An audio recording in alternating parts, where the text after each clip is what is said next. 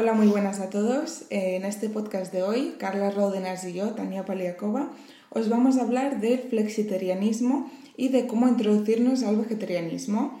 Bueno, Carla, explícanos qué es para ti ser flexitariano. Pues ser flexitariano al final es como dice la palabra, ¿no? Ser flexible y vegetariano.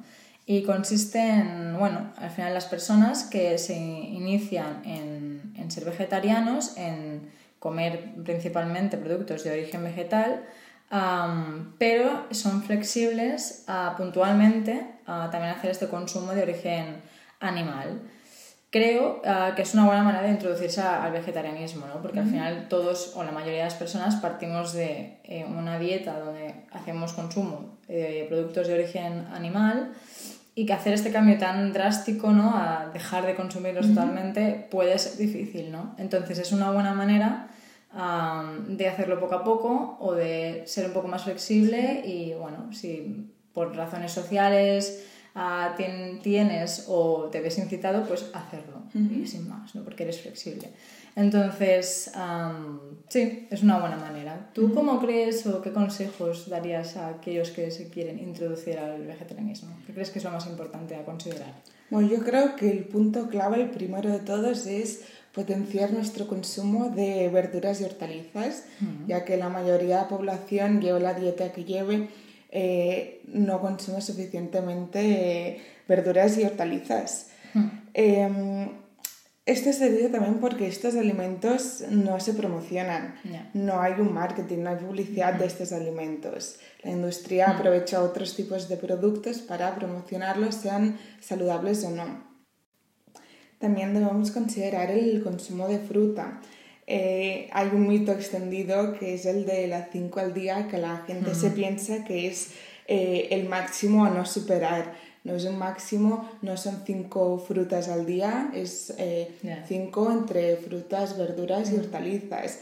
Y, pero no es un mínimo. si quieres consumir más, mejor, porque estarás dejando de consumir otros productos que no sean tan saludables. Exacto.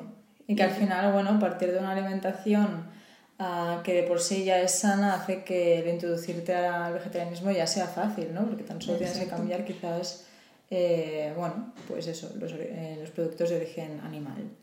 También una de las cosas que preocupa mucho a la gente es la proteína, ¿no? Sí, eh, voy a quedar sin proteína, madre mía. eh, pues no, de hecho hoy en día en la sociedad tenemos un exceso de proteína, yo creo que nadie se tiene que preocupar. Y, los vegetarianos tampoco, porque al final eh, hay muchas opciones. Tenemos la soja texturizada, el tofu, seitan, eh, también cereales como el trigo sarraceno, la quinoa o las legumbres, ¿no? Las legumbres, que nadie se acuerda de ellas y ahí están y tienen proteína. Tienen proteína. Y se pueden hacer multitud de, mm, de, platos y comidas con ellas. O sea, puedes hacer de todo y no tiene por qué ser ni aburrido ni, ni monótono. Eh, entonces es también importante eso, eh, enlazándolo con los cereales, ¿no? Aunque seas vegetariano, tienes que tener en cuenta que sean de buena calidad. Cereales de buena calidad, ¿no? Que sean integrales, de grano entero. y, tenerlos en cuenta. Sí, porque respecto de las proteínas vegetales, también se comercializa mucho el, el consumo de hamburguesas, de mm. salchichas veganas, vegetarianas. de todo. Eh, ¿Es saludable eso?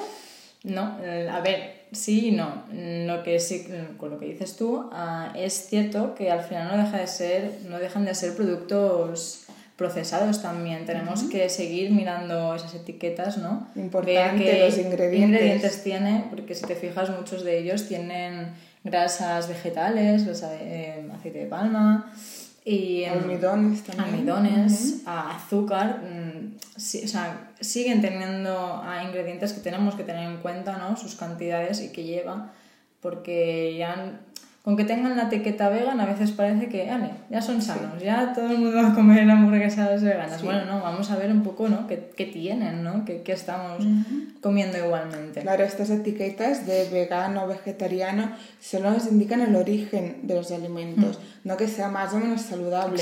Para saber si es saludable o no, siempre debemos mirar lista de ingredientes, composición nutricional y entonces decidir si es lo más adecuado para nuestra alimentación o no. Que a veces lo más ah, fácil y sencillo es hacértelo en casa, ¿no?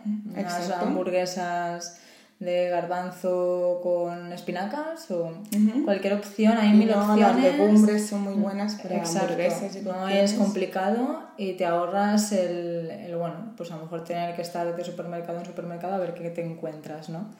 Otro de los ah, mi- mitos o tópicos que se hablan cuando am, vas a hacerte vegetariano no es la B12. La ¿Qué- B12. ¿Qué, qué tenemos que saber de esto?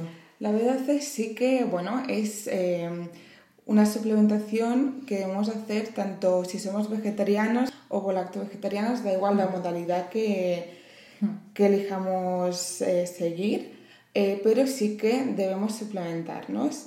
Eh, no es necesario que esta B12 sea acompañada de otras vitaminas, ya que la, la dieta vegetariana no es deficitaria en otras vitaminas, eh, pero sí que tenemos que tenerlo en cuenta. Eh, también hay el mito de que la B12 está en algas, en fermentos, en la Sí, levadura de cerveza. Eh, bueno, estos productos no contienen la forma activa de la B12.